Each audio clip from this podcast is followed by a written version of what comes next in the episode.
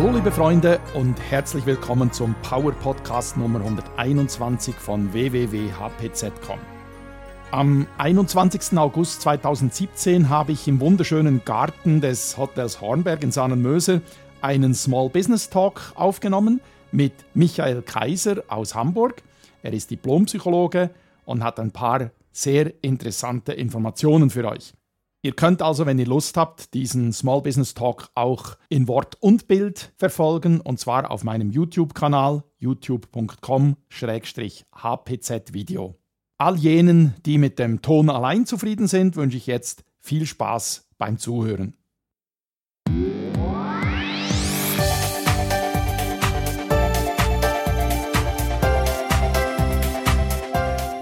Hallo liebe Freunde und herzlich willkommen zu einem weiteren Small Business Talk von www.hpz.com. Wir sind hier im wunderschönen Hotel Hornberg in Sahnenmöser bei Gstaad und bei mir sitzt Michael Kaiser.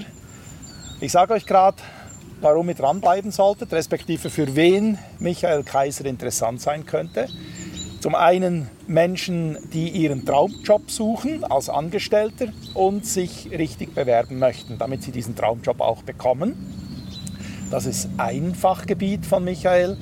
Und das zweite sind Internet-Startup-Unternehmen, die ein bisschen schnell, um nicht zu sagen zu schnell gewachsen sind, sodass ihnen das Personalwesen so ein bisschen aus der Hand oder aus der Kontrolle geraten ist. Und äh, Michael Kaiser ist auch hier Spezialist hat ein Vorzeigeunternehmen, Clicktip, mhm. so reorganisiert, was das Personalwesen angeht, dass man das wirklich ähm, heute zeigen kann und hat da ein paar Patentrezepte auf Lager.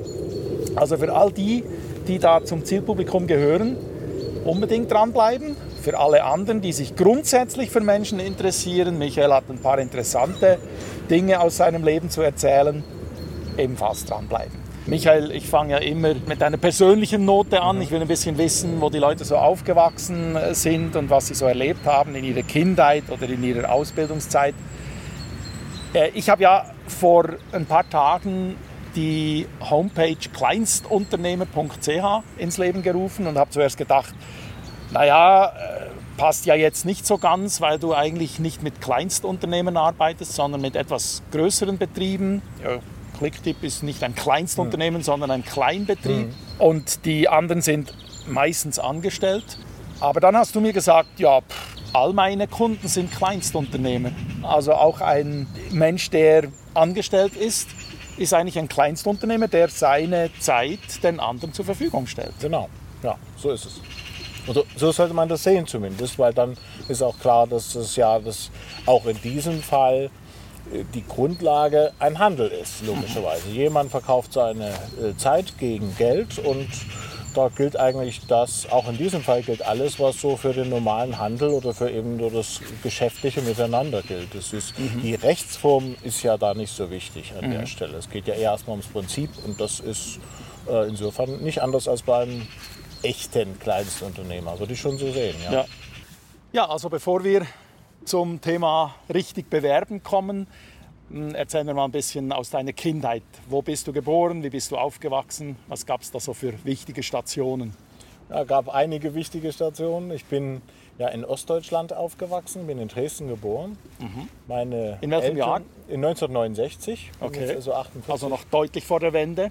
Deutlich vor der Wende. Ich war 20, als die Wende gekommen ist. Ja. Habe also die DDR-Zeit da doch 20 Jahre noch äh, miterlebt. Bin also in Dresden aufgewachsen, dort auch zur Schule gegangen, habe dort auch noch studiert und bin dann später nach England gegangen. Da kommen wir sicherlich noch drauf. Ja, ja. Insofern hat mich also die DDR-Zeit in meiner Kindheit und Jugend mitgeprägt und auch das ganze Familienleben natürlich auch. Wie hast du die DDR erlebt? Äh, ich, ich erlebe oder höre oft von Ex-DDR-Bürgern so ein bisschen eine Nostalgie. Ja, früher war mehr Zusammenhalt und mm, ja, mehr, äh, wie soll ich sagen, nicht so jeder für sich, wie das heute oft der Fall ist. Wie hast du das erlebt?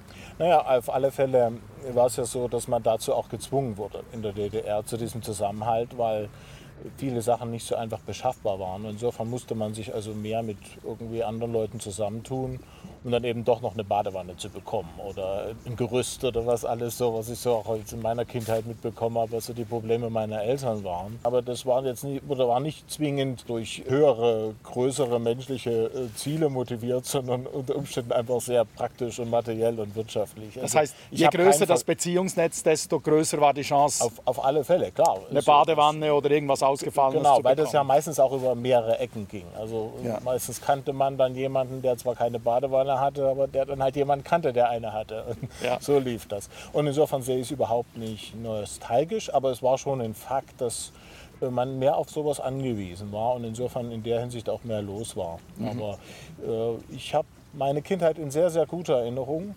Das hat aber nichts mit der DDR zu tun, sondern eher mit meinen Eltern, die sehr liebevolle Eltern äh, nicht nur waren, sondern Gott sei Dank auch immer noch sind. Mhm. Und hatte also eine sehr glückliche Kindheit, die aber natürlich schon auch sehr durch die DD Verhältnisse in der DDR geprägt ja. äh, worden ist. Das ist auf alle Fälle schon so, weil meine Eltern äh, schon auch mit einer gewissen Familientradition da äh, immer politischen Mut bewiesen haben. Und der wurde natürlich. Also, ihr wart nicht systemkonform? Überhaupt nicht. Wir hatten ja. sehr viele Verwandte auch im Westen. Ja. Und von daher haben sich meine Eltern im Rahmen des Möglichen da schon auch dagegen aufgelehnt. Und dann macht man sich damit natürlich in so einem System nicht unbedingt Freunde. Also da gab es dann schon die eine oder andere schwierige Situation immer mal zu bewältigen. Mhm. Aber im Großen und Ganzen muss ich sagen, äh, hatten wir dann auch Glück. Also es ist in, in, in, unserer Familie auch nie was Schlimmes passiert. Es gibt ja wirklich auch sehr, sehr schlimme und tragische äh, Sachen, die in der DDR passiert sind, wo dann auch jemand vielleicht später nie wieder auf die Beine gekommen ist, dann auch nach der Wende nicht aufgrund dieser Vorfälle. Und äh, für uns war es eigentlich dann ein Segen, als die Wende kam, weil meine Eltern, die dann auch schon so um die 50 waren, beruflich nochmal richtig losgelegt haben, überhaupt das mal loslegen konnten. Und ich war 20, für mich war das also auch das perfekte Alter. Es gibt ja so DDR-Filme, die so typisch eben diese Bespitzelung mhm. zeigen, wo man, sagt, wo man merkt, oh, mhm. man konnte ja keinem trauen. Da denkt man natürlich als Wessi immer, hey, diese Nostalgie ist mhm. nicht ganz angebracht, weil äh, dieser Zusammenhalt mhm. so intensiv kann der nicht gewesen sein. Aber du sagst, das ist natürlich auch einfach dramaturgisch zum Teil verfälscht. Ja, du hast das nicht so extrem erlebt, oder? Ja, nein, überhaupt nicht. Also es gibt schon extreme Fälle. Das sind logischerweise dann auch die, die es in den Medien schaffen oder in Filmen verarbeitet werden. Ja. Aber am Ende ist es so, dass auch in, in solchen Regimen oder in solchen Systemen der, es einen Alltag gibt und der ist auch irgendwie profan. Also die Leute haben so ihre Schwierigkeiten und die unterscheiden sich dann erstaunlich wenig von den Schwierigkeiten aller anderen Menschen in der Welt. Also mhm. von daher gibt es krasse Beispiele auf alle Fälle, aber für die allermeisten Leute war es auch am Ende Alltag. Was nicht heißt, dass man sich nicht dass verschiedene Sachen schon auch immer wieder gewünscht hat, zum Beispiel die Reisefreiheit. Also da gab es schon so Dauerprobleme. Ja. Aber äh, man konnte auch in der DDR auf alle Fälle ein glückliches Leben führen, auch ein sinnvolles Leben. Ja. Und ich hatte, wie gesagt, eine, eine wunderbare Kindheit und äh, insofern äh, habe ich, hadere ich nicht mit diesem Aspekt. Und du hast mir gesagt, äh, über deinen Vater gab es eine Stasi-Akte, aber eine ziemlich langweilige. Über dich hat man nichts gefunden, obschon ja, du nicht in der FDJ warst. Also ja. für die Schweiz, die Schweizer kennen das, glaube ich, zu wenig. Oder was heißt das? Freie Deutsche Jugend? Jugend, genau. Ja. Das war sozusagen der kommunistische Jugendverband äh, in der DDR. Die, die so, Hitlerjugend also Hitler für Kommunisten. Ja, die Hitlerjugend für Kommunisten. Wobei das ein bisschen gemein ist, denn die Hitlerjugend war ja schon relativ verschärft und die FDJ ja. in vielerlei Hinsicht eher harmlos. Ja. Aber das System wollte, dass die Leute da reingehen, damit man sie irgendwie im Auge behalten kann, kontrollieren kann. Mhm. Und ich war tatsächlich der Einzige in meiner Klasse, der nicht mit äh, in der FDJ war. Und das äh, wurde dann schon auch äh, nicht gern gesehen. Wurde es auch von den Schulkameraden nicht gern gesehen oder hast du da keine den, Diskriminierung? War das vollkommen egal. Das egal. Die haben da einfach mitgemacht und gesagt, na, die hatten die Einstellung, okay, das ist hier so üblich und ich will keinen Stress, da gehe ich da rein und dann lassen die mich auch alle in Ruhe. Und so war es ja auch. Ja, so ja. musste man immer zu einer Versammlung hin und wieder mal, aber das war jetzt nicht weiter schlimm. Ja. Also nein, da, in der Hinsicht gab es überhaupt keine Schwierigkeiten. Es war dann, äh, Schwierigkeiten habe ich eigentlich in dem Zusammenhang nur dann bekommen, als ich als die Schule sich geweigert hat, meine Abiturbewerbung. Man musste, brauchte da also erstmal eine Zulassung, dass man Abitur machen darf. Und die hat die Schule nicht unterstützt, obwohl ich also, glaube ich, der zweitbeste Schüler in der Klasse war damals. Ja. Und ähm, da hat die Schule dann aufgrund, nachweislich aufgrund dieser Tatsache, das also die Zustimmung verweigert.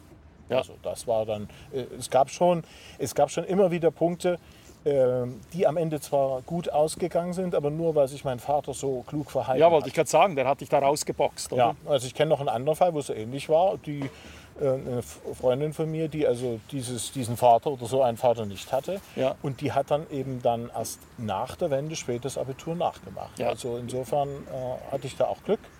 Äh, in dem Fall mit meinen Eltern. Erzähl mir kurz, wie dein Vater das gemacht hat, weil das finde ich auch interessant, äh, gerade so was Kommunikationsfähigkeiten angeht, ja, dass man da nicht einfach hingeht und sagt, ihr blöden Kommunistenschweine und äh, macht ja alles kaputt, sondern dass man das eben geschickt und diplomatisch anpackt. Wie hat er das?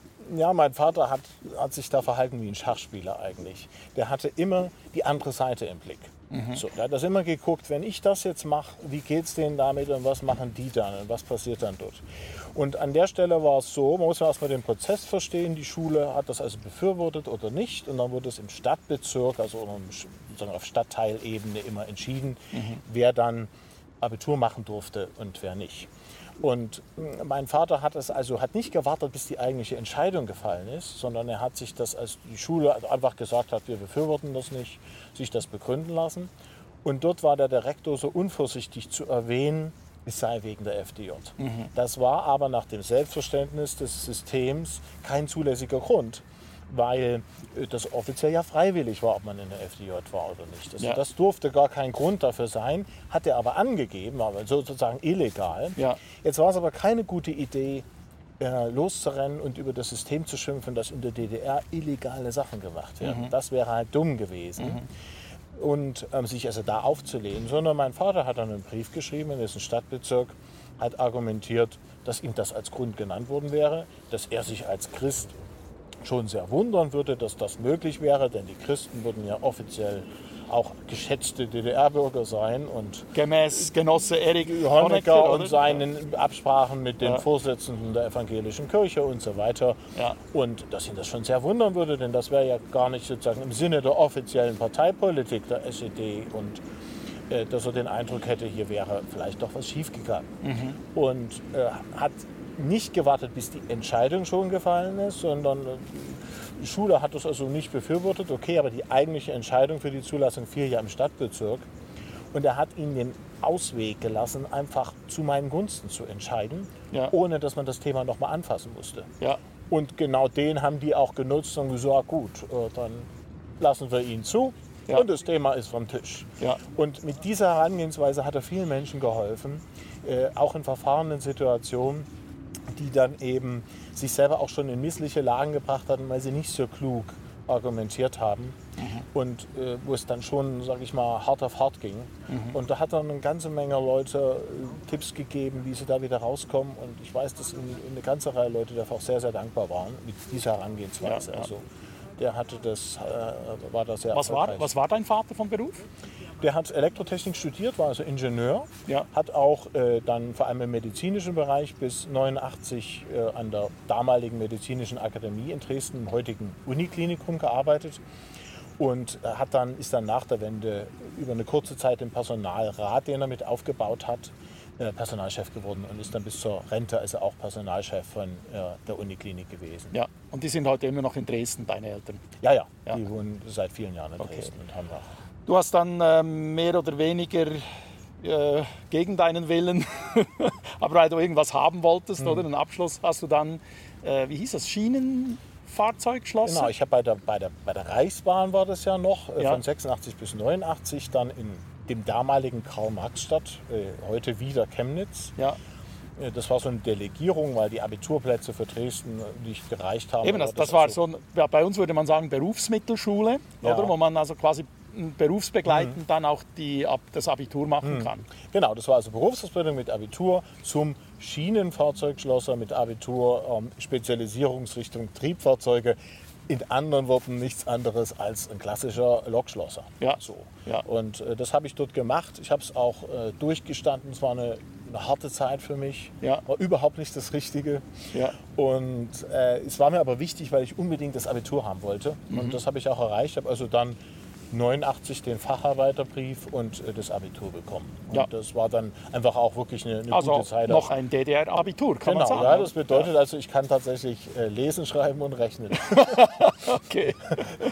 Und was war nach dem Abitur? Ich hatte eine Zulassung zum Studium der Nachrichtentechnik, habe das einen Monat gemacht, habe festgestellt, das gehörte eher so der Vergangenheit an, das ganze, äh, mein Interesse für Elektronik und so weiter, was ich ja, in meiner Jugendzeit so hatte. Und hatte mich dann, weil ich über meine Mutter mit dem Thema in Berufung gekommen bin, fürs Studium der Psychologie an der TU Dresden eingeschrieben. Da hatte ich Glück, weil das war gerade so das Jahr, wo man da reinrutschen konnte ohne großen Aufwand. Den Numerus Clausus gab es erst ein Jahr später. Ja. Und die DDR-Regelungen galten 1990 nicht mehr, logischerweise. Ja. Es war also so ein Niemandsland. Ja. Und da bin ich also da elegant äh, innerhalb von ein paar Tagen äh, reingerutscht. Ja. Und äh, das Fachgebiet hat mich also auch bis zum heutigen Tage äh, immer interessiert. Das Studium war nicht sehr gut, aber ich würde es trotzdem wieder studieren. Also einfach wegen des War das. Studium in Dresden nicht so gut oder Grund, hast du grundsätzlich Vorbehalte gegen das Psychologiestudium? Ich habe grundsätzlich Vorbehalte, zumindest in Deutschland. Über andere Länder kann ich nichts sagen. Ich kann mir vorstellen, dass es in den USA vielleicht auch besser ist an der einen oder anderen Stelle. Ja, Aber vielleicht möchte man, an dieser Stelle möchte ich mal den äh, Psychologieprofessoren sagen, Psyche, vielleicht mal nachschauen im Griechisch-Wörterbuch, die Seele.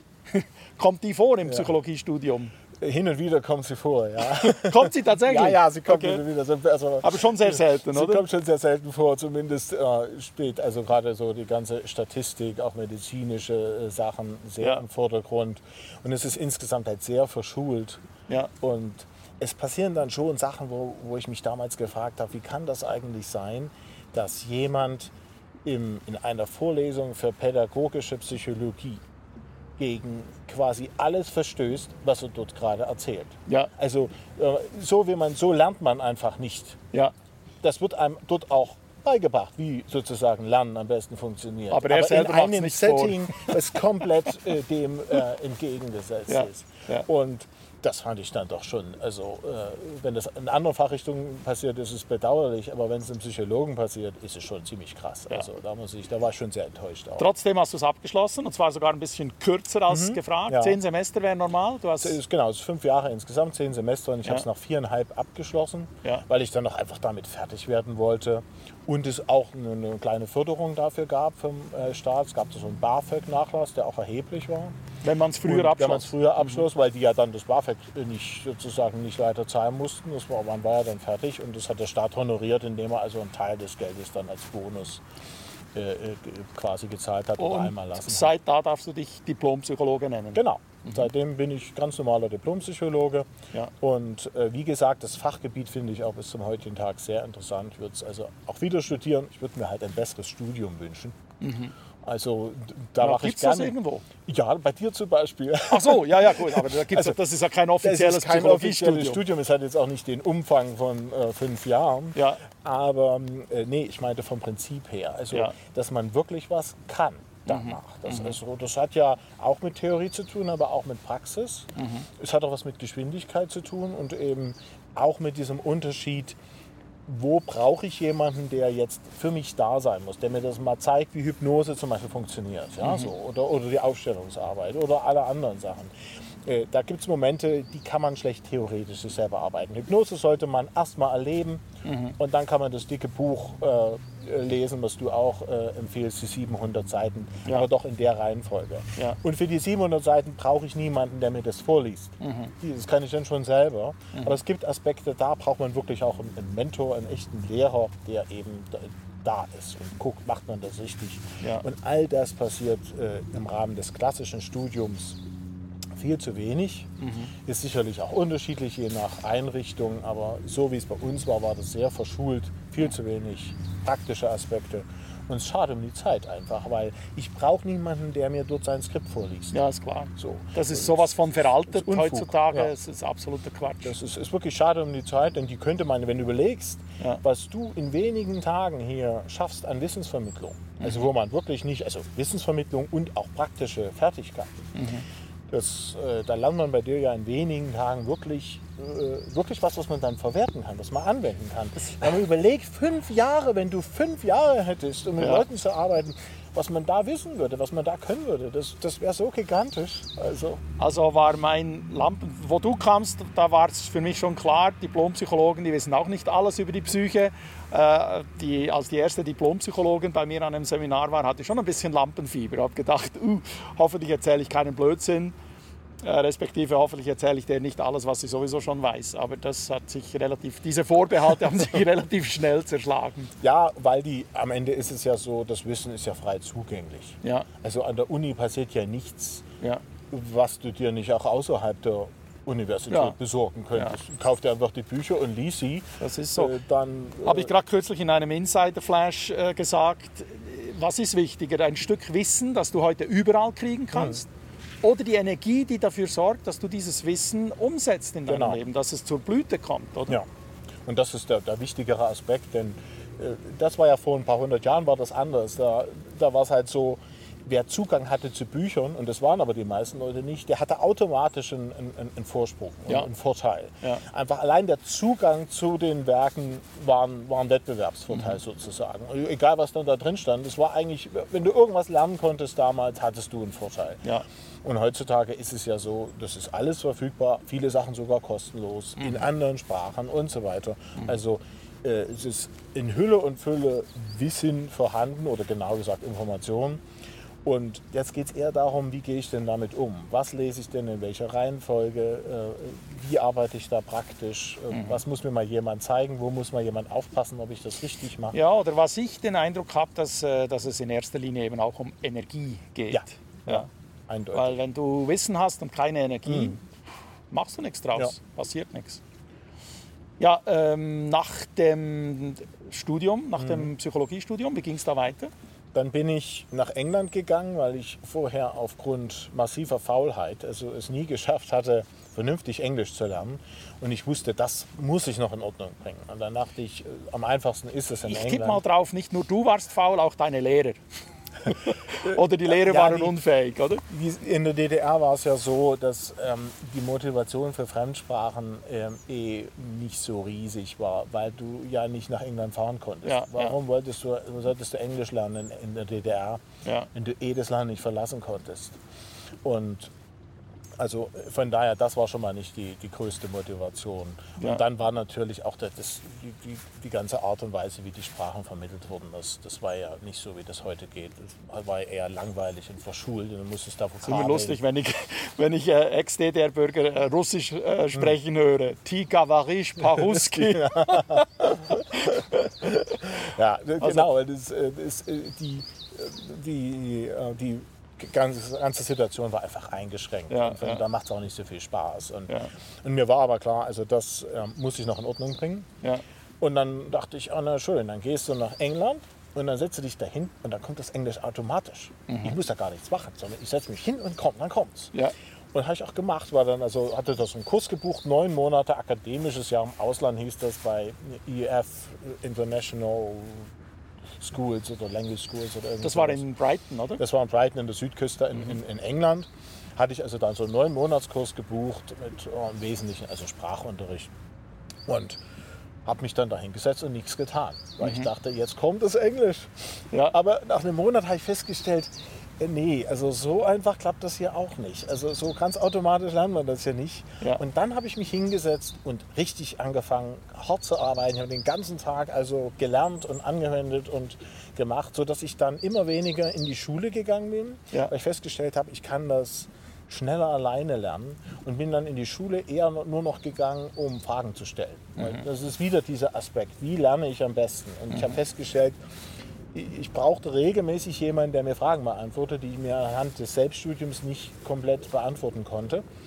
Aber ich brauche jetzt nicht in die Schule zu gehen, um dort Vokabeln zu lernen. Das mache ich schneller zu Hause. Und dann mit viel Austausch war dann äh, dort äh, in diversen Chören.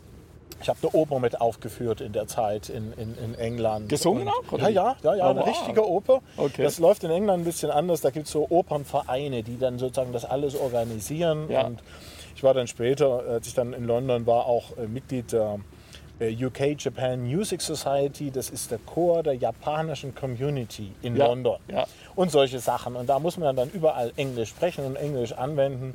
Und als ich äh, mit den neun Monaten damals in Breiten fertig war, im Juni 1996, da äh, konnte ich nicht nur Englisch sehr gut, sondern äh, ich hatte eben, ich habe dann auch sogar das Cambridge Certificate of äh, Proficiency in Englisch abgelegt, was so das, das Höchste im Bewertungssystem Ja, ist. Das ja. ich also brauchen wir eigentlich nicht am Ende, aber äh, ich habe es noch mitgenommen. Und Ja. das ist schon, das ist schon ziemlich schwierig, weil wenn man, wenn man die Fragen sieht, dann sagt man, das kann doch kein Engländer Ja. beantworten richtig. Und dann sagen die Lehrer, das stimmt, aber die kommen ja auch nicht zur Prüfung. Okay. Und das in neun Monaten war das? Das ja? war so ein neun Monats äh, Kurs, der, äh, äh, der sozusagen der Intensiv-Englisch Ja, ja. war. Man konnte auch so ein kleines Praktikum machen, das habe ich auch mitgemacht. Das war in erster Linie und, Sprachunterricht. und wie ging es weiter? Genau, und dann habe ich, dann dachte ich, jetzt ist es ja schade, jetzt wo du das Englisch erst richtig kannst, jetzt wieder nach Deutschland zurück, ist ja Quatsch. Ja. Und habe mich dann entschieden, schon aber mal in eine richtige Stadt zu gehen, nach London. Hatte mir dann erstmal ein, ein Zimmer gesucht bei einer Familie und habe dann dort nach Arbeit gesucht. Und ich hatte keinen großen Plan. Ich wusste, ich Hattest wollte du eine in die Ahnung, was- Wirtschaft. Aha, Ja, ich okay. wusste, ich wollte gerne in die Wirtschaft. Ja. Ich hatte schon einige, durch Zufall einiges IT-Wissen erworben. Das war mir gar nicht so wichtig, aber ich hatte es da. Mhm. Praktisches Wissen. Und dann ähm, hatte ich ansonsten eigentlich keinen Plan, was es genau sein sollte. Ich wollte eigentlich ähm, gerne eher betriebswirtschaftlich arbeiten oder organisatorisch. Konkreter konnte ich es gar nicht definieren und nicht unbedingt als Psychologe. Und das war in den späten 90er Jahren, äh, wo sich die IT-Blase äh, aufgebaut hat. Und insofern war also ein hoher Personalbedarf an Fachkräften mit äh, EDV-Hintergrund. Und daraus hat sich ergeben, dass ich dann, ich hatte ja eh kein, keine genauen Vorstellungen, was es denn nur sein sollte. Das ist immer problematisch, wie ich dann äh, jetzt auch meinen Klienten vermittle. Und äh, habe dann äh, sehr wählerisch konnte ich nicht sein, weil ich schon unter Zeitdruck war. Ich hatte ja überhaupt kein Einkommen damals. Und äh, habe dann immer, immer nur Angebote bekommen, die zwei Aspekte verbunden haben. Äh, IT und Deutsch aus englischer Sicht, also Fremdsprachkenntnisse aus, aus, aus englischer Perspektive. Und äh, da habe ich dann... Falls es jemand nicht weiß, was IT ist, Information Technologies, also das genau. ist im Also Prinzip Computerprogrammierung. Ja, Ja, genau. Und äh, dann habe ich da also ein Angebot bekommen, was mir gar nicht so ideal erschien, aber es hat sich dann doch als eine sehr, sehr gute Stelle herausgestellt.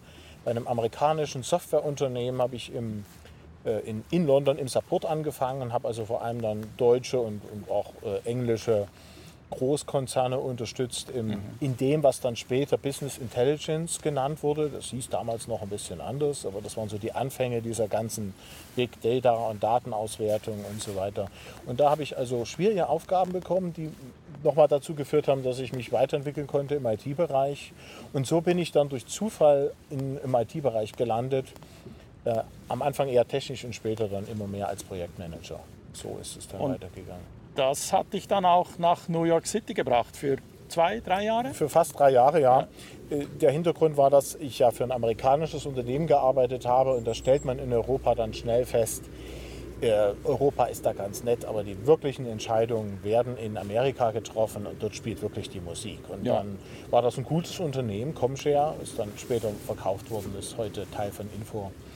Und Wo hast du da gewohnt? äh, in, äh, in New York, meinst du? Oder in, Ja, in New York. Ja, ja. In, äh, ich habe gewohnt, also technisch gesehen in New Jersey, in Hoboken, New Jersey. Das ist also, Also gerade über den Hudson. Ja, über den Hudson. Ist quasi ein Stadtteil von Ja. diesem Greater La- äh, New York Area. Ja, Aber Äh, also relativ nah an, an, an Manhattan da dran, logischerweise. Ja, ja. Also, da, eine halbe Stunde war man dann da. Und Und dann hast du mir erzählt, warst du sogar eine Zeit lang im World Trade Center.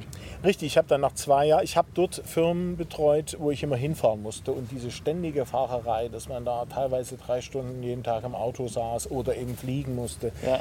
die, äh, so toll wie die, wie die Arbeit für die Firmen war, hat mir wirklich sehr viel Freude gemacht, ist mir das dann irgendwann äh, immer schwerer gefallen, weil ich überhaupt kein Privatleben hatte. Ich bin ja immer nur gereist. Und dann abends kommst du um neun nach Hause und am nächsten Tag geht es früh wieder los und so lief das dann.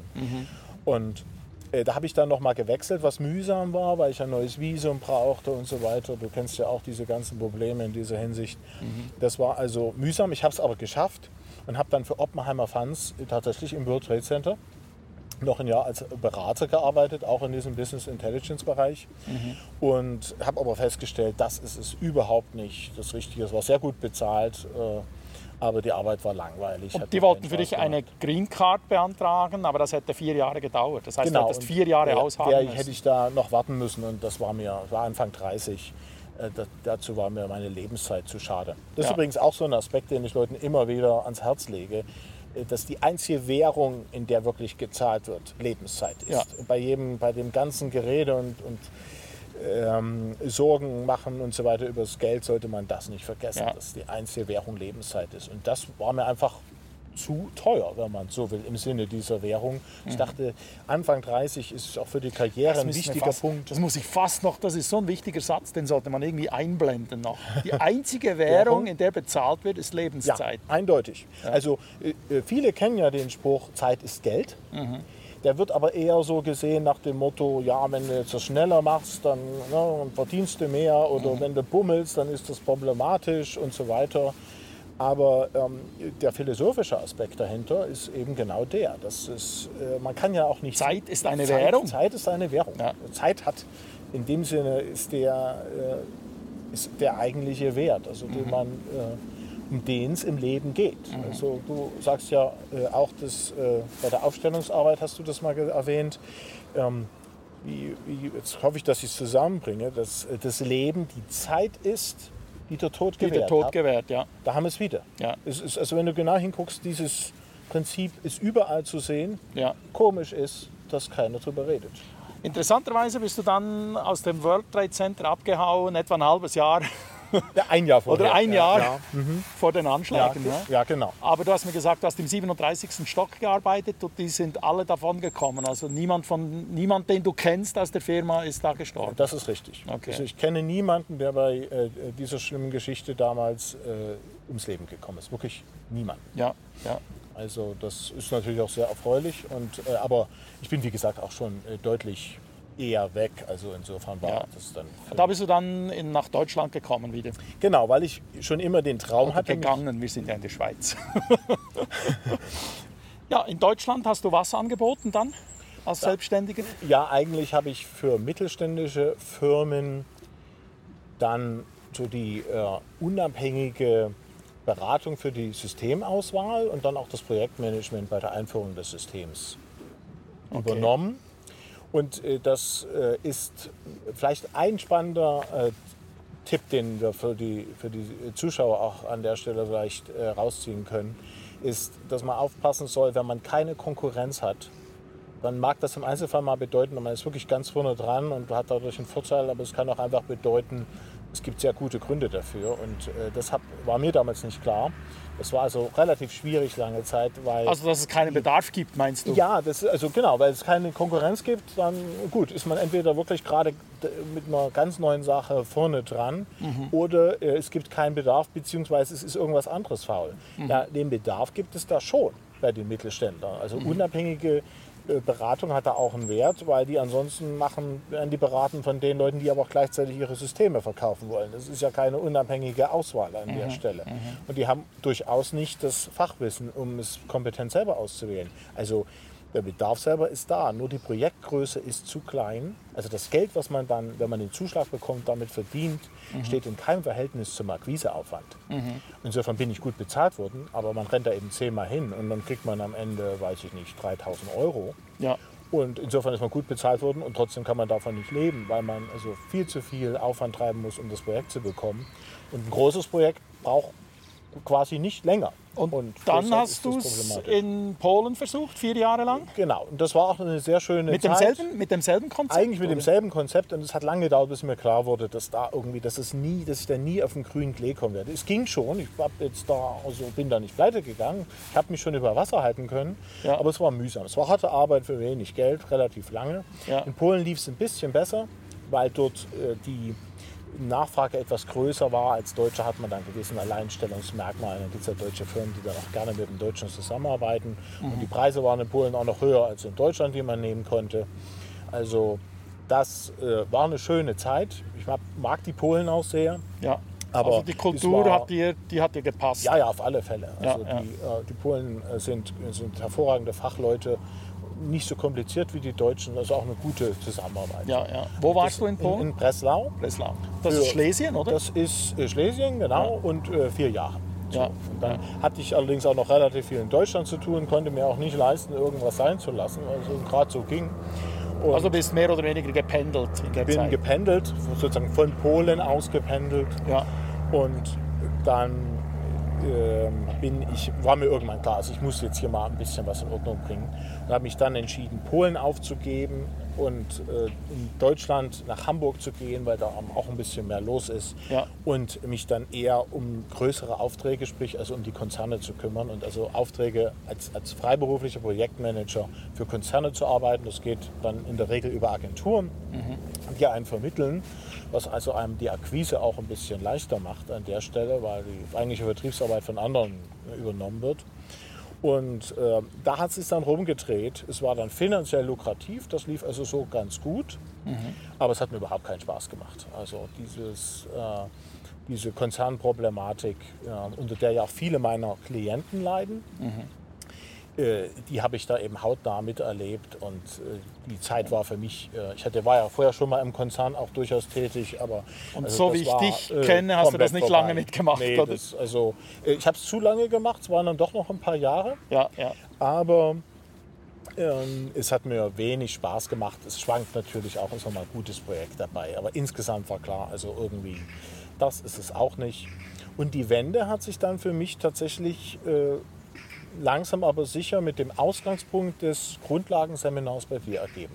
Das war eigentlich der Startschuss. War mir damals noch nicht klar, aber jetzt rückwirkend kann ich das so sehen. Das war 2012. 2012, genau. Das war der Startschuss zu sagen, okay, also ich äh, muss was anderes machen. Ja.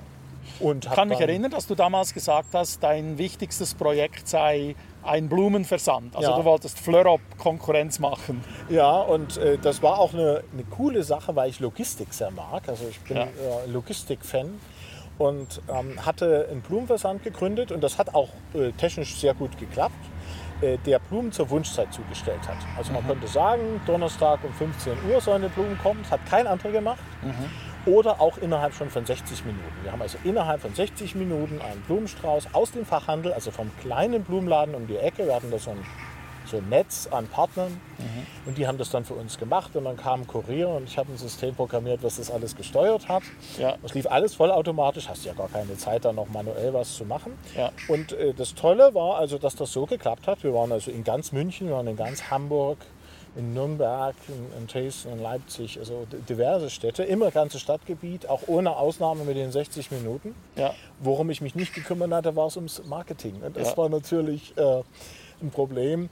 Und als mir das dann klar war und mir auch klar war, wie viel Geld ich da noch mal reinstecken müsste und, und, und, da habe ich festgestellt, das war dann schon deutlich nach dem Grundlagenseminar bei dir, das ist interessant. Hätte man das System nicht, das technische System war ja perfekt, hätte man das nicht gescheit verkaufen können. Es war eben, ja, es war nicht perfekt. Es war perfekt im Sinne, äh, dass es unter meiner Regie die Aufgabe geleistet hat. Aber es war nicht perfekt so im Sinne von, dass man es gut hätte übergeben können. Okay. Ich hatte den Gedanken auch, aber der Aufwand, den ich äh, hätte reinstecken müssen, um es, sag ich mal, so rund zu machen, dass ich es tatsächlich weitergeben kann, der hätte mich noch mal War dir- Monate gekostet. dann. Und dann dachte ich, nee, es ist ja nicht wichtig, dass oder eine Sache darf nicht nur interessant sein, weil da Ja. ist äh, die, die Fülle unendlich. Wenn wir nur interessant, wenn wir alle interessanten Hm. Dinge umsetzen würden, oder, dann hätte der Tag zu wenig Stunden. Beziehungsweise kann man sich das ja dann noch für ein anderes Leben aufheben. Dann mache ich das mit Genau. dem Blumenversand beim nächsten Mal. Äh, Vielleicht hat es dann, passt es dann auch ein bisschen besser. Und ähm, in, in, in dem Moment dachte ich, nee, das ist, es tut mir zwar weh, gerade weil es ja auch, weil wir auch Kunden hatten, die das ja geschätzt haben, die dann auch enttäuscht waren, als ich aufgehört habe. Ist ja, Ja. nicht pleite gegangen, aber äh, ich habe einfach aufgehört, habe es dann einfach eingestellt. Ja. Und äh, war auch eine schöne Zeit, aber es war eben interessant, aber es war nicht wirklich wichtig. Nicht, Mhm. äh, Es gehört einfach nicht zu meinen Prioritäten. Ist auch so eine Sache. Ja, es ist, äh, dadurch, dass das Le die Lebenszeit einfach begrenzt ist, muss man wirklich von den allerwichtigsten Sachen sich nach unten arbeiten. Also erstmal die Sachen machen, die wirklich wichtig sind und dann kann man ja so viel Interessantes noch mit dazu nehmen, was da noch reinpasst, mhm. aber in der Reihenfolge. Mhm. Und da habe ich das hatte ich zu dem Zeitpunkt schon festgestellt, dass also der Coaching-Aspekt äh, mir zu wichtig ist, dass ich gerne überhaupt erstmal oder mehr psychologisch arbeiten wollte oder offizieller psychologisch. Mhm. Als Projektleiter arbeitest du ja auch psychologisch. Die Leute haben mich immer gefragt, Kaiser, warum arbeiten Sie nicht in Ihrem Job? Und ich habe gesagt, als Projektleiter, ich habe immer gesagt, oh doch, das tue ich. Ja, okay. Ja, weil Kom äh, Projektleitung hat ja sehr viel mit Kommunikation ja, zu tun und mit Menschen. Insofern ist es schon ein psychologischer Job, aber ja. halt kein klassischer, ja. ist kein therapeutischer Job. Und inzwischen habe ich also diese Aspekte, Coaching, ein bisschen die therapeutischen Aspekte und so weiter, ja, jetzt in mein Portfolio vorrangig aufgenommen, weil es mir einfach wichtiger ist und ja. mir mehr Freude macht als jetzt so die IT. Du hast vorhin so ein bisschen durch die Blume ähm, angemerkt, dass mein Grundlagenseminar für dich so eine Art Wendepunkt war, oder? Ja. In welcher Hinsicht? Oder in welchen, vielleicht mehrere Hinsicht? Ja, es gibt einige Aspekte, ganz unterschiedliche. Also ähm, ist, du hattest ja damals relativ neu mit der ganzen äh, astrologischen Geschichte angefangen. Ja. Und ich war also einer, so wie ich es verstanden hatte, zumindest einer der ersten, wo du das auch aktiv schon ausprobiert hast und getestet hast. Ja, 2012 war, noch, so. war es noch relativ jung. Ja. Genau, und du hast mich gefragt, ob ich dazu bereit wäre und im Rahmen des, weil ich jetzt eh hier war und habe gesagt, ja, warum denn nicht, machen wir mal. Mhm. Und da habe ich dann festgestellt, obwohl das ja eigentlich nur so ein Randthema war, mhm. äh, dass das relativ hilfreich war für mich, was da rausgekommen ist. Mhm. Und ich habe festgestellt, so manche Sachen lebe ich äh, gar nicht so, obwohl mhm. mir dann klar war, ja, die, das war mir, hat mir immer Freude gemacht, das war mir wichtig und so dieses ganze äh, Wissen weitergeben und so weiter, dass das momentan damals zu kurz kam. Und äh, das war auch der Grund, wieso ich dann mit dem Online-Ratgeber, auf den wir sicherlich noch kommen werden, angefangen habe. Der ist, den habe ich angefangen auf der Rückreise von dem Seminar. Da habe ich angefangen, das Ding zu schreiben. Okay. So, hat jetzt einen Umfang von einem Taschenbuch ungefähr. Und, Und kann man gratis runterladen ja, Ja, kann man im Internet unter Homepage richtig, blenden wir ein. richtig-bewerben.net ja. äh, für diese ganzen Bewerbungsthemen, die ich da ver, äh, verarbeite. Okay, Gab es weitere Aspekte, die dir gefallen haben oder die, die für eine Wendung gesorgt haben? Also ähm, ähm, es gab dann Sachen, die sich äh, nicht sofort abgezeichnet haben, aber die ich jetzt, sage ich mal, diesem Seminar durchaus äh, zurechne, wie eben dann diese ganze äh, Entscheidung, wo ich jetzt gelandet bin mit der Coaching-Tätigkeit auch, äh, die Arbeit als Personalchef und so weiter, hat alles letztendlich fußt auf, auf, auf diesen Ausgangspunkt. Ja. Äh, gibt aber, es gibt aber auch noch persönliche Sachen. Ähm, und zwar, dass ich ja dadurch mit der Aufstellungsarbeit das erste Mal richtig in Berührung gekommen bin, mhm. die du ja dort äh, in einem hypnotischen äh, Setting angewendet hast. Mhm. Und das war äh, für mich die Möglichkeit, ähm, mal das Thema mit der männlichen Energie zu klären. Ich hatte vorher große Schwierigkeiten, äh, so aktiver Frauen zuzugehen. Mhm ein guter Freund von mir hat mal gesagt, ich sei halt in der Hinsicht ein, ein, ein scheuer Mensch und das hat er sehr gut getroffen, weil ich war nicht schüchtern. Ich war mhm. immer sehr extrovertiert und so weiter. Aber ich war tatsächlich irgendwie scheu. Also es war ähm, äh, einerseits äh, hatte ich zwar so die handwerkliche Seite dafür, weil ich wusste, wie ich mit Menschen umgehen kann und so, aber es war bei Frauen immer ein Kraftakt. In mhm. dem Moment, wo mich eine richtig interessiert hat. Es war, mhm. ähm, für mich, dann, wenn das so ein Kraftakt ist, dann wird das immer mühsam. Und dann denkt man, ach nee, jetzt machst du es nicht, weil es machst du fast ein andermal, aber jetzt kannst du dir das Und nicht heute bist du der Oberflirter, oder? Das, das weiß ich nicht, aber ähm, auf alle Fälle war das nach diesen, waren ja zwei Sitzungen, aber vor allem die allererste, ja. äh, äh, war, das, war das Thema für mich gelöst. Mhm. Und das äh, ist, ist wunderbar, dass ich äh, genau also das jetzt so wunderbar kann. Also dass mhm. das nicht mehr so eine, äh, im Weg steht, sondern dass ich also da es die Möglichkeit noch, habe. Es muss nur ähm, noch die richtige kommen. Richtig loszulegen. Ja, die, der Platz an seiner Seite ist noch frei. Kann ja noch jemand dazwischen beim nächsten Mal. Ähm, ja, ähm, genau. Also das, äh, das war für mich ähm, eine sehr, sehr äh, wertvolle Erfahrung. Mhm. dieses Thema mal loszuwerden mhm. und äh, das einfach anders zu können. Der, inwieweit man Äh, Wie es denn jetzt damit weitergeht, das, das weiß ich natürlich nicht. Aber selbst wenn ich äh, keine Frau finden würde, wäre ich trotzdem äh, dir auch immer noch sehr dankbar dafür. Einfach weil das, weil, weil ich das, äh, weil ich es jetzt anders kann. An dir liegt's ich- nicht mehr, Mir, so genau. Und sagen, ich habe ne? das jetzt ist auch schon eine Weile eben anders machen können. Ja. Und das ist, ist ein absoluter Segen, dass man da diese Blockade nicht mehr hat. Ja. Und das hat äh, eben auch dazu geführt, dass ich dachte, das ist endlich mal eine Methode, also eine therapeutische Methode, die liefert. Also äh, kann man eigentlich zu beiden Sachen sagen, sowohl zur Hypnose als auch zur Aufstellungsarbeit. Aber mir ist dann, äh, wenn man die feinen Unterschiede kennt, die Aufstellungsarbeit persönlich noch wichtiger als die Hypnose. Ich habe ja später bei dir auch die, das, die Grund, das Grundlagenseminar für Hypnose besucht. Ja. Ähm, aber persönlich äh, und bin ja dann auch bei dir äh, äh, über deine Angebote zum äh, habe ich den, den Abschluss für die äh, Aufstellungsmoderation erworben. Ich kann das ja also inzwischen auch selber anbieten. Passt natürlich auch zu meinem psychologischen Hintergrund. Und äh, das war für mich das erste Mal eigentlich so die Erkenntnis, es gibt äh, eine Methode, die sich, ich sag mal, die ähm, erst dann so richtig, also die sich erst so langsam wahr macht, wenn die anderen therapeutischen Verfahren alle aussteigen. Und äh, das war vielleicht auch der Grund, wieso ich nach meinem Studium nicht in eine therapeutische Richtung wollte, weil ich mir, also das war mir damals nicht so klar, aber so sehe ich es heute zumindest, dass viele andere therapeutische Verfahren einfach nicht liefern. Die sind, wenn es ernst wird, werden die ratlos. Also gerade so Sachen, ne, was, wie kann ich mit meinem Leben umgehen, wenn bedauerlicherweise ich also durch eine äh, Vergewaltigung gezeugt wurde. Das ist ja erstmal ein entsetzlicher Gedanke. Und ähm, wenn man sich anguckt, wie die anderen Therapieverfahren in so einer Problematik äh, handeln würden, dann wäre das in erster Linie, erster Linie mit Mitleid zu bezeichnen. So nach dem Motto, ach, das tut mir aber leid, dass du in dieser beschissenen Situation bist. Aber komm ruhig einmal die Woche. Ja, oder? komm ruhig einmal die Woche und das wirst du aber dann für den Rest deines Lebens auch tun müssen, weil Ja. eigentlich weiß ich auch nicht, was man Ja. hier macht. Ja. Und viele, viele Methoden sind, arbeiten eigentlich auf dem Niveau und das war mir einfach zu wenig. Und die Aufstellungsarbeit, äh, die hat ja, sag ich mal, da gibt es ja nichts, was die Aufstellungsarbeit nicht abdeckt an diesen ganz schweren Fällen.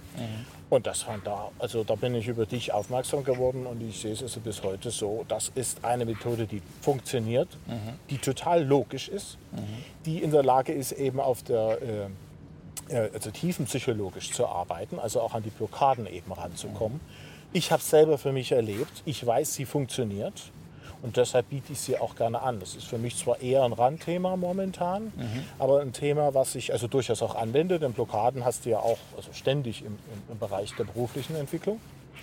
Und ähm, das ist also eine hervorragende Methode und äh, die, äh, die ich also wirklich sehr schätze und durch dich kennengelernt habe. Jetzt mittlerweile hast du ja so ein, würde ich sagen, etwa 20% Engagement für einen anderen Kunden von mir, Mario Wolosch, Ja, äh, der die Firma Clicktip gegründet hat und Ja. Mhm. äh, mit äh, sehr großem Erfolg, also auch unglaublich schnell wächst im Moment. Interessanterweise bist du durch, über eine Reklamation, das dürfen wir Ja. sicher sagen. Ich glaube, Mario ist flexibel genug, weil heute müssen wir sagen, funktioniert Clicktip Ja. tadellos. Unter anderem sicher auch aufgrund der, deiner Mitarbeit. Mhm. Aber äh, du, du warst Kunde und hast irgendwann mal reklamiert und, und Mario gesagt, was alles nicht geht. Und Ja, das, das war gar nicht so, dass die Software selber war durchaus auch damals schon in Ordnung, aber Ja. die, durch die schnelle äh, Entwicklung des Unternehmens hat es sich die Situation ergeben, dass es zu wenig Personal gab im Supportbereich. Und äh, dann passiert natürlich die, die gefährliche äh, Situation, dass du eben viele Kunden hast, die auch betreut werden müssen, und, aber keine Leute, nicht genug Leute. Und das führt natürlich schnell dazu, dass äh, Kunden massiv unzufrieden werden, obwohl eigentlich gar kein großer Grund dafür ist. Man- Manchmal ist nur eine ganz kleine Information, aber wenn du die nicht bekommen kannst, dann gibt es halt äh, ein Problem. Und so war das auch bei mir und ich war dann stinkesauer, dass das also meine Probleme, an denen ich da, mit denen ich da zu kämpfen hatte, dass mir da über Wochen nicht vernünftig geholfen wurde. ja, Und ausdrücklich betone ich, dass es nicht die Schuld war der Mitarbeiter, die damals da gearbeitet haben. Die haben also von früh bis spät versucht, das Mögliche zu tun. ja, Also daran lag es nicht, aber es gab einfach zu wenig Personal. ja, waren einfach zeitlich und dann, überfordert. Und dann habe ich gekündigt Ja. Und habe das aber Mario, den ich äh, durch einen Zufall äh, über jemanden, den ich auch hier kennengelernt habe, äh, schon kannte, Ja. Habe ich dem das erzählt und habe mir auch sehr viel Mühe gegeben, ihm das genau zu erzählen, was alles das Problem war und habe also da äh, das dokumentiert. Und das hat mir Mario äh, anscheinend hoch angerechnet, denn als die Sache dann vorbei war und dann noch mal vier Wochen vergangen waren, hat äh, Mario mich angesprochen, hätte gesehen, ich werde im HR-Bereich tätig, also HR, Human Resources, also Ja. der Personalbereich ähm, ob er sich mal mit mir darüber unterhalten könnte und eben nicht nur immer über die äh, Probleme oder angeblichen Probleme mit seinem System. Das ist ein Unternehmen, hä? Ja, Alles andere als beratungsresistent. Absolut, Mario, das ist also- Kompliment. Also eine Reklamation, einen super Mitarbeiter gewinnen. Und das Perfekt. ist ja, also Mario ist wirklich äh, äh, jemand, den ich sehr schätze, weil er also genau dafür offen ist. Also Ja. mit dem, da kam er, der ist also innovativ im Marketingbereich ja sowieso, Ja. aber eben auch offen für, äh, für ganz neue Anregungen in, in anderen Sachen, wo er sich jetzt nicht so gut auskennt. Und Ja. das macht die Zusammenarbeit mit ihm zu einer großen Freude für mich, weil äh, man dort eben endlich mal Personalarbeit, es hat sich dann also über eine beratende Funktion dann dahin entwickelt, dass ich jetzt für die äh, Zeit, sag ich mal, wo es darum geht, das Personalwesen aufzubauen, dort den äh, Interims ähm, Head of HR übernommen habe. Ich werde dort sicherlich nicht auf ewig äh, der Personalchef bleiben, weil irgendwann kommt das dann in so ein Fahrwasser, wo man da sehr viel Verwaltung macht. Und, und, und. Ja, wo man vielleicht einen 100% Job so draus 100% macht. Job macht das ja momentan nicht so. Äh, Aber jetzt, wo es darum geht, das erstmal richtig aufzubauen, alles äh, und zwar äh, innovativ, ist, Ja, und ich habe ja den Startups versprochen, dass sie da noch ein bisschen was erfahren. Kannst du ein bisschen was zu dem Mhm. Ja, doch etwas, ich weiß nicht, ob man revolutionär sagen kann, aber doch immerhin unkonventionellen Konzept erzählen? Ja, äh, revolutionär ist es sicherlich äh, äh, nicht, weil es gar nicht um Revolution geht, sondern es geht in erster Linie einfach nur darum, dass das, was bereits psychologisch bekannt ist, einfach mal nur angewendet wird. Ja, Also das ist ja nicht so, dass diese ganzen äh, Fakten, wann fühlen sich Mitarbeiter wohl, wann leisten sie richtig was und, und, und, wie gewinnt man Mitarbeiter einfach und so weiter. Das ist ja klar, wie das läuft. Das ist psychologisch alles in keiner Weise neu. Es ist, wenn man so will, auch nicht innovativ. Das ist alles schon erforscht. Man muss auch nicht lange forschen, um, um, um da drauf zu kommen, was die wichtigen Aspekte sind. Es wird nur nie angewendet. Und äh, was, wenn man so will, unsere Innovation ist, dass wir eigentlich diese Sachen einfach mal machen. Wie zum Beispiel, dass wir nicht Mitarbeiter in vorhandene Positionen stopfen oder das versuchen. Nach dem Motto, ach, jetzt, das liegt ihm nicht, dann muss er eben nochmal zur Schulung und dann geht es nur mit Ach und Krach. Das wird niemals was werden. Sondern eher zu sagen, das ist anscheinend nicht so seine Stärke, dann macht er was anderes. Dann bauen wir den, die Position noch ein bisschen um und nehmen das weg und fügen was anderes hinzu und dann fühlt er sich da wohl. Also die Position wird dem Mitarbeiter angepasst und nicht Genau, umgekehrt. und nicht den, genau, die Po- und da, da das, auch dort muss man manchmal Kompromisse machen, aber man kann das ja wenigstens erstmal versuchen, dieses Prinzip. Und das tun wir einfach so. Also das ist unser Anliegen und da entwickelt sich dann schnell mal auch ein bisschen was anderes und das funktioniert hervorragend. Und ihr habt ein paar Leute, die arbeiten im Büro in Sofia, ein paar im Büro in Berlin und viele arbeiten aber auch aller- Homeoffice Genau, aus. die allermeisten arbeiten im Homeoffice und zwar weltweit. Ja. Wir haben also sowohl Mitarbeiter in Thailand, äh, auf Malta, äh, in, in den USA und äh, also Österreich. Also die Länder sind so vielzählig, dass ich jetzt gar nicht alle auf den ersten Blick aufzählen kann. Also wir sind zwar klein, aber wir sind tatsächlich schon richtig international, beziehungsweise könnte man sagen sogar global. Ja. Und, äh, Und es funktioniert ja gut, wenn man eben projektbezogen arbeitet, oder? Es müssen, bestimmte Arbeiten müssen gemacht sein. Das ist auch eigentlich egal, ob der die um Mitternacht im Pyjama erledigt. Also ähm, ja, wobei wir darüber hinausgehen. Also für solche Sachen auf alle Fälle. Wenn es projektbezogen ist, kann man äh, super remote, wie das Neudeutsch heißt, arbeiten, also im Homeoffice. Das ist ähm, überhaupt kein Problem. Aber wir haben auch ganz normale Jobs.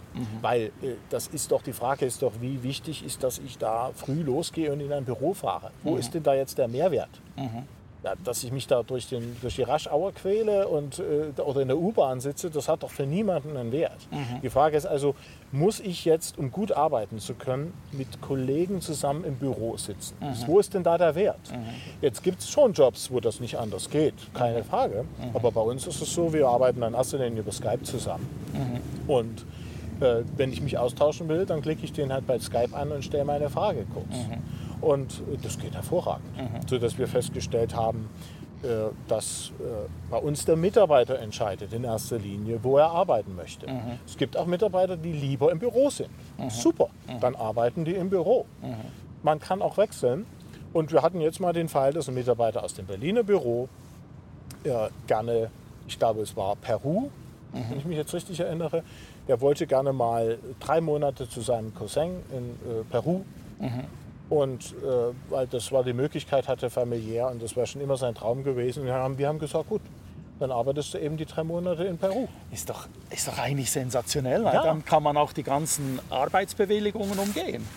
Der Also- wird schön bezahlt. Kein Mensch weiß, dass er für die deutsche Firma arbeitet, oder? Also ausdrücklich muss ich an der Stelle betonen, das ist mir sehr wichtig, es wird auch Mario wichtig sein, Ja. dass wir sehr, sehr aufpassen, dass wir im Einklang mit den jeweilig lokalen Gesetzen handeln. Das ist für uns vor allem also die deutschen, die britischen oder die englischen genau gesagt und auch die bulgarischen. Das sind sozusagen die drei wesentlichen äh, Ja, die, der Firmensitz ist ja offiziell in Es England, ist oder? offiziell in England Ja. und dann gibt es noch äh, zwei andere Unternehmen, die in dem Sinne gar nicht Clicktip sind, aber maßgeblich für die Clicktip mitarbeiten. Ja, ja.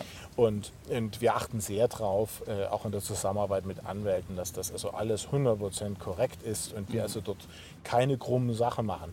Das ist auch ein Wert, den wir unseren Mitarbeitern bieten. Dass wir sagen, wir sind da hinterher, äh, dass auch die Arbeitsverträge in Ordnung sind, dass die dem deutschen Arbeitsrecht entsprechen äh, und es da keine Kompromisse gibt. Das heißt also, bei uns kann man sich auf, als Mitarbeiter auch darauf verlassen, dass äh, wir nicht, also der, sozusagen das Management nicht trickst. Und würdest du denn das, was du jetzt für Clicktip gemacht hast, würdest du da auch anderen Firmen zur Verfügung stehen? Ja, sehr gerne. Also das äh, ist, ist ein Traumjob. Wer HR kennt und weiß, wie, der, wie dieser Personalbereich oftmals läuft. HR nochmal, Human Resources. also, ja? ne, das Personalwesen. Ja. Äh, wer weiß, wie das oftmals läuft. Also die meisten Mitarbeiter wissen es schon aus der Opferperspektive. Ja. Ähm, äh, der weiß, dass das äh, ein, Traumjob ist, wenn man so arbeiten kann. Ja. Und das Gute ist, es ist auch ein Traumjob fürs Unternehmen, weil wenn man so arbeitet, entsteht eben auch eine Supportabteilung, Mhm. in der noch nie einer gekündigt hat. Mhm. Wer weiß, was im Support los ist, das ist, ein, also das ist eine Riesenfluktuation Ständige, ja, normalerweise. Ja. Und äh, bei uns sind die Leute extrem zufrieden, Ja, äh, macht ihnen Spaß und es geht keiner, ja, weil es so schön ist. ja. Und äh, das ist eine Errungenschaft, auf die ich stolz bin, auf die Mario auch mit äh, stolz sein darf. Und ähm, die hat einfach damit zu tun, dass wir diese Prinzipien anwenden. Und ich kann es nur jedem anderen empfehlen. Und wenn einer mit der Motivation kommt und mich anspricht, dann arbeite ich, mache ich den Job auch gerne für andere. Auch genauso. Die Zeit kann ich mir grundsätzlich einrichten, muss ich immer ein bisschen gucken. Aber äh, bei Clicktip ist es keine Vollzeitstelle. Und insofern habe ich grundsätzlich die zeitlichen Ressourcen. Ja, also bei Clicktip äh, 20, 25 Prozent, Mhm. aber dann sind 75 Prozent übrig, eben für unter Umständen andere Startups, die dasselbe Konzept oder ein ähnliches Konzept haben Wenn möchten. ich dazu kurz noch was sagen darf, da bin ich aber halt, äh, ich bin sehr gerne bereit, das mit dieser, mit dieser Herangehensweise für andere zu machen. Aber die Voraussetzung dafür ist, dass das eben der Unternehmer auch wirklich will und Ja. nicht bloß äh, es vorgeschoben wird. Ja. Oftmals äh, reden die Unternehmen, was sie alles Tolles tun wollen und dann passiert tatsächlich aber gar nichts davon. gut, aber das merkst du ja nach dem ersten Gespräch. Das denke ich auch, Kannst du immer noch sagen, nee, für dich arbeite ich nicht. Genau, oder? also für, für die Leute, die sagen, genau so ist es, so wollen wir das auch haben, dann würde ich das sehr, sehr gerne machen. Ja. Und für alle, die äh, bloß ein Feigenblatt brauchen, um weiter so zu wursteln wie vorher, äh, dafür, dafür Was, was müsste der Inhaber eines Start-up-Unternehmens tun, um da mit dir ins Gespräch zu kommen? stehen. Ich würde sagen, er soll einfach Kontakt aufnehmen. Ja. Und äh, der Punkt, für, äh, sag ich mal, der am besten passen würde, ist, wenn man als Startup so aus der ersten Phase raus ist. Also Ja. wenn man merkt, jetzt geht das richtig nach vorn, man braucht mehr Leute, es ist viel liegen geblieben in Sachen Personalarbeit, vielleicht gibt es da auch die eine oder andere Sache rechtlich in Ordnung zu bringen, Ja. um die man sich nicht so gekümmert hat. Wie gesagt, bei Clicktip achten wir sehr, sehr drauf, dass das alles rechtskonform ist. Kann ich auch nur jedem anderen empfehlen. Ja, du hast ja rechtlich, Und, ne? äh, was das Recht angeht, hast du ja auch ein bisschen Kenntnisse dir irgendwo erworben. Es gibt ja noch eine, eine dritte Homepage, Ja. äh, wo du äh, Psychologen, Ja, das ist, ich äh, ähm, habe immer die Zusammenarbeit mit Anwälten geschätzt. Ja. In meinem Fall vor allem äh, äh, Fachanwälte für Arbeitsrecht, aber auch grundsätzlich fand ich so diesen juristischen Bereich immer interessant.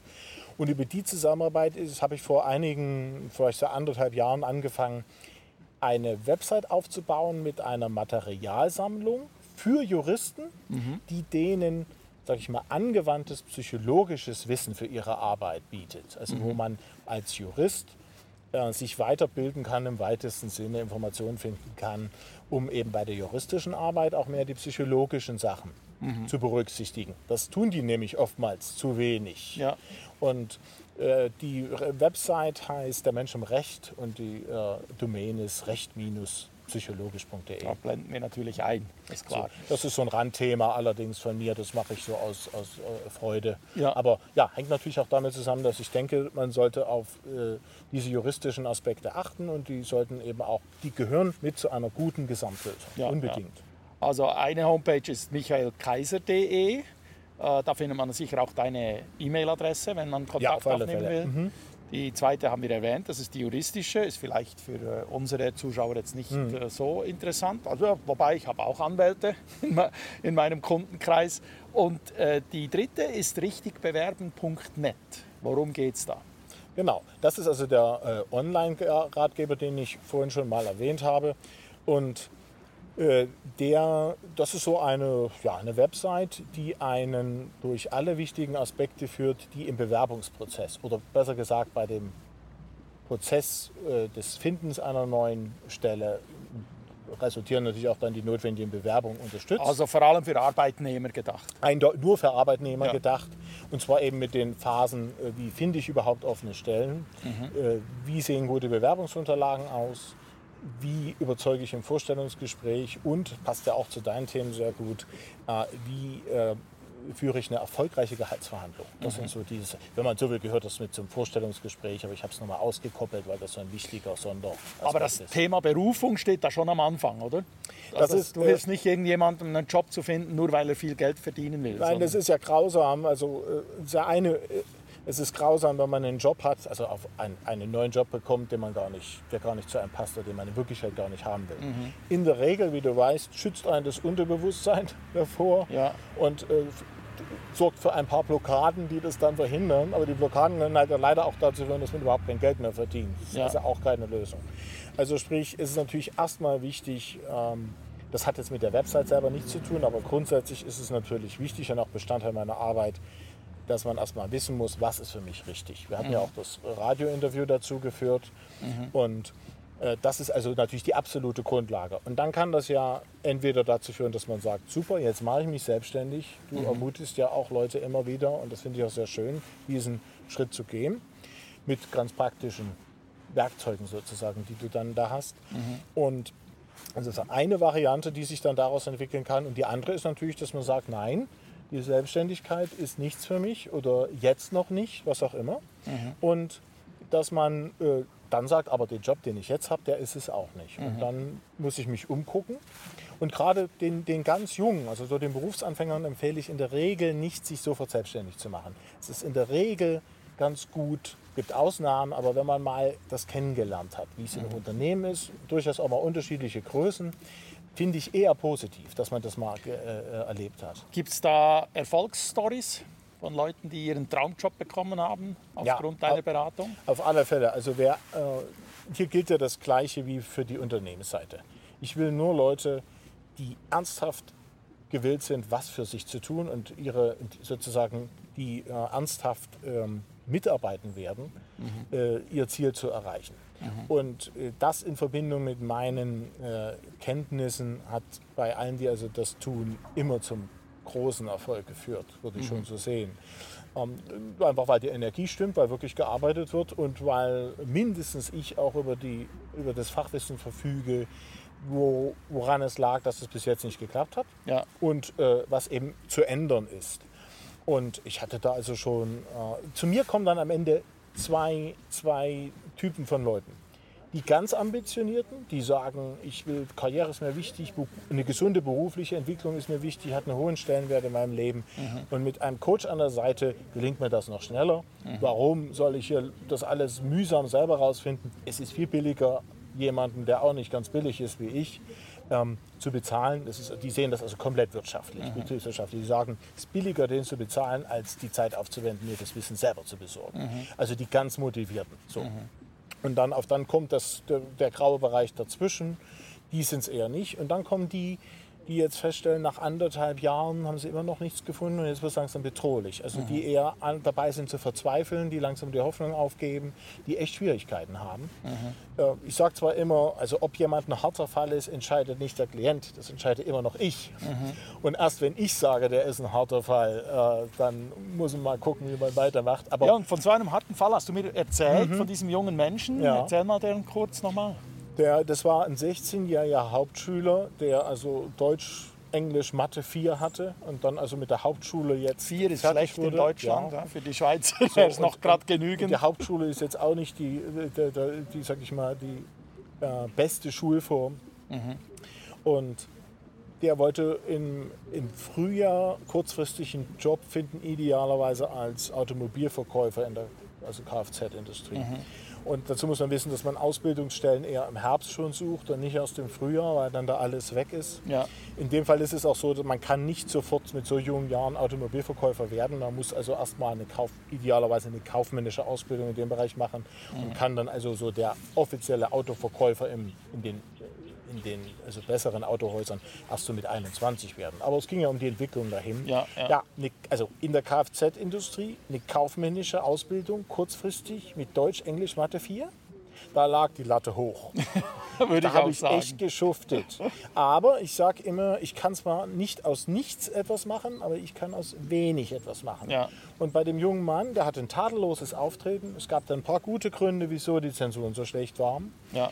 Und er war auch schon auf dem Weg, das in Ordnung zu bringen. Und ähm, mit äh, eben so dem Werkzeugkasten, den ich zur Verfügung habe, haben wir es am Ende geschafft, dass er sich tatsächlich nur einmal beworben hat. Und er müsste also jetzt im zweiten, nee, also jetzt, das, was ist das jetzt? Also, ja, müsste so langsam fertig werden. Müssen wir gucken, wann er genau Mit der Lehre? Ja, jetzt, also das jetzt, nee, nee, jetzt hat er ein Jahr rum, also ich glaube, jetzt hat er noch ein zweites. Ja, ja. Ich weiß nicht Okay. genau. So Ja, ja. So. Und also da geht eine ganze Menge, Mhm. wenn man äh, über, die, über den richtigen Werkzeugkasten verfügt, was ich tue, Ja. und motiviert ist als Klient. So, Ja. Und das war der. Ja. Vermögender Onkel von ihm hat die Sache finanziert. Das war natürlich auch noch ein Bestandteil der Geschichte. Eben, das kann ich mir vorstellen, dass Aber- jemand, der in so einer Situation ist, äh, ein bisschen Mühe hat, das dann auch zu bezahlen. Ja, es ist halt so, äh, das Thema Geld kommt ja bei dir auch immer wieder auf. Und auch an der Stelle ist es so, ich gehöre wirklich nicht zu den billigen Coaches. Ja. Ja. Aber das war für die Familie am Ende die billigste Variante. ja, klar. Seine, seine Mutter hätte das sicherlich nicht finanziert, davon gehe ich aus. Aber äh, sie hätte es finanzieren sollen, weil das, äh, das hat nicht wirklich viel Geld gekostet, gemessen an dem, was ich an verhindert habe, was Ja. ihm sonst geblüht hätte. Ja. Und das ja, heißt ja nicht also, auszudenken, äh, was er eben alles nicht erreichen Ja. würde in seinem Leben. Oder? Genau, und also oder einfach nur durch die Verzögerung. Ja, also ja. alleine, wenn dann, selbst wenn du nicht sehr gut bezahlt bist, wenn du sagst, das hat jetzt ein halbes Jahr Verzögerung bedeutet, ist das schon, äh, selbst bei jemandem, der nicht so gut bezahlt ist, mehr Geld, als ich gekostet habe. Mhm, also von daher, äh, die Leute denken immer darüber, ist das jetzt hoch oder wenig. Mhm. Darum kann es nicht gehen. Man muss gucken, äh, wenn ich den Coach jetzt bezahle zum Beispiel, gilt ja für dich genauso, wenn ich hier ein Seminar buche, äh, ist es wahrscheinlich, dass ich sozusagen davon mehr profitiere, als mich das kostet. Ob Ja. du teuer oder billig bist, ist vollkommen Ist egal. egal, ist absolut egal für Ja. mich. Ja, das, muss was ich immer sage, weiterbringen. es ist die Wirkung, die, für die Absolut, du bezahlst, nur nicht die. für die Leistung. Die Oder? Leistung kann dir vollkommen egal sein. Was, was nützt dir das, wenn jemand sich abschuftet Ja, und es gibt kein Ergebnis? ja. vollkommen wertlos. Ich habe gerade kürzlich äh, eine Zuschrift bekommen von einer Frau, die irgendwas von sinnlosen und überteuerten Seminaren Hm. sprach. Sie sprach von meinen Seminaren. Da habe ich gesagt, ja, das kann nur sie beurteilen, ob das bei ihr sinnlos ist. Ja. Aber ich glaube sie schon. dass es bei ihr nichts bringt. Das Ja, ist möglich. Ja, ja. Das ist und dann ist das Wenn sie dann- lernresistent genau, ist, Dann durchaus. ist das, äh, genau. und dann wäre es auch überteuert für sie. Ja, genau. Absolut. dann, das, dann ist es Unfug. Also insofern, äh, äh, ich äh, sage, ähm, ich sage auch keinem, ich mache in dem Sinne keine Werbung für meine Arbeit, jetzt im, im Sinne von, dass ich rumrenne und Ja, sage, ja. äh, ein Dutzend Coach. Nee, Ja. äh, ich versuche Menschen die Möglichkeit zu geben äh, in meiner Arbeitsweise. ja. Und dann wird schon jeder selber feststellen, ob er sagt, ja, das wäre vielleicht hilfreich für ihn oder, oder auch nicht. Machen wir es doch so, damit das nicht ein reines Werbevideo ist hier. Äh, gib doch, kannst du, sagen wir, den wichtigsten Tipp geben, was viele bei Bewerbungen falsch machen? Ja, ich, hab, ich mache das ja, also habe ja da eine ganze Menge äh, Tipps, die auch kostenlos verfügbar sind. Wir hatten ja schon die Website angesprochen mit dem. Ah ja, da äh, findet man schon einiges, Ja, das ist halt jetzt, Okay. also ich habe es ja wie gesagt damals begonnen nach dem Grundlagenseminar und die hat jetzt also einen Umfang, ähm, ich würde schon denken, von mindestens von einem Taschenbuch. Mhm. Mit Videos, mit Audios. Ich habe auch die Radiosendung jetzt, äh, wo wir auch hin und wieder solche Themen aufgreifen. Ja. Also Das ist äh, Tide, äh, Tide, Tide Radio- 96 in, in, Hamburg, In Hamburg, genau. Auf ja. UKW dort zu empfangen und auch über Livestream im Internet. Ja. Und wir haben auch alle Sendungen dann nochmal zum Nachhören bereitgestellt. Also da kann man stundenlang hören, Ja, wer das möchte. Zu Mhm. unterschiedlichen Themen und auch teilweise zu Bewerbungsthemen. Ja. So. Und, äh, ja wir haben ja auch also, zusammen wir haben was, genau, du zum mit Thema mir was Beruf, gemacht genau, zum ja, Thema Berufung also, über ja. Astrologie. Ja. Und da äh, versuchen wir auch immer was Besonderes zu machen. Und also das ist, da gibt es schon mal sehr viel Material. Und in der, auf der Website erfährt man komplett und wie gesagt auch gratis alles Wichtige, was man zum äh, Bewerbungsprozess wissen muss. Und ein Thema, was ich also immer wieder betone, weil das ganz wichtig ist, ist äh, beim Bewerben den Blick zu haben in der Argumentation auf das, was man für frühere Arbeitgeber erreicht hat.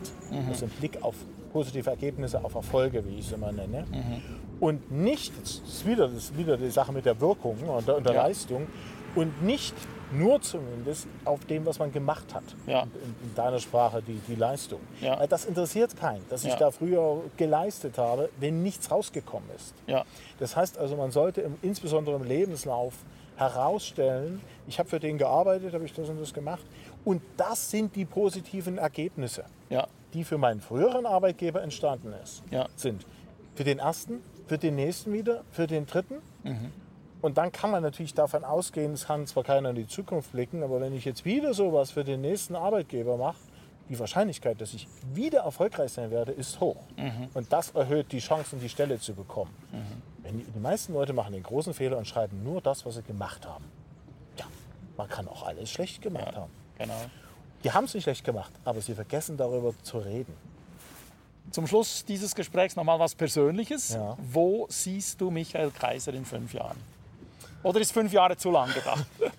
Möchtest du lieber drei Jahre? Ja, wir machen, lass uns lieber drei Jahre. Machen wir mal drei Jahre. Wir schauen mal. Wo ist Michael Kaiser Also, in drei Jahren? Idealerweise. Ich, ich bin jetzt sehr froh, dass es mir in den letzten Jahren gelungen ist, eigentlich diese Entwicklung so einzuleiten. Ja. Und da habe ich aber noch auch ein bisschen Reserven. Es ist also durchaus so, dass ich da gerne noch ein bisschen Feintuning betreiben möchte, also noch ein bisschen schärfer gucken möchte, was macht mir besonders viel Spaß, was auch so gerade bei den Aber so, so übel sieht es nicht aus im Moment. So was, Nein, es sieht- es deine, läuft- dein Lebenswandel es läuft sensationell, oder? es, es läuft ähm, hervorragend. Und, Nicht äh, Lebenswandel, wie nennt man das? Deine Lebensqualität, so Ja. muss man sagen. Also ich, ich könnte mir zum Beispiel, würde mich sehr freuen, wenn dann hin und wieder die Arbeit für die Unternehmen so weitergeht, wie ich es jetzt für Clicktip begonnen habe. Also Ja. wenn sich das so fortsetzt und auch wenn dort immer mal ein Wechsel ist. Also wie gesagt, ich sehe mich da nicht als der Personalchef, der dann über Jahrzehnte da an der Spitze thront, sondern eher auf so eine Phase von mehreren Jahren vielleicht, wo man sagt, jetzt hat- man das so aufgebaut, jetzt kann es auch ein anderer übernehmen, Ja, der dann ja. so für das Tagesgeschäft der Bessere ist. Also das würde ich mir wünschen, dass sich da noch ein bisschen was tut Mhm. in den nächsten Jahren. Ich möchte gerne mehr international arbeiten, da bin ich momentan auch sehr aktiv dran. Also diese ganzen Aspekte, über die wir heute geredet haben, eben nicht nur im deutschsprachigen Raum. äh, anzubieten, sondern auch international. Also Reisen ist schon immer noch ein Thema. Reisen und, und überhaupt auch der internationale Austausch. Fremde hab, war jetzt auf Jamaika und habe äh, dort die Situation genutzt, so einer, einer ganz armen Frau, die äh, Interesse hatte an meiner Arbeit, äh, beim Thema Bewerben zu helfen. Habe Mhm. ich jetzt dort gratis gemacht. Das ist also bei dem, was die da verdienen, könnte ich meinen normalen Stundensatz nicht aufrufen. Ja. Aber ich habe das gemacht, weil die Frau, da habe ich gesagt, wenn sie in Deutsch, wenn sie Deutsch könnte, ich hätte ja den äh, E-Mail-Kurs Lebenslauf. Der kostet hier 19,90 Euro.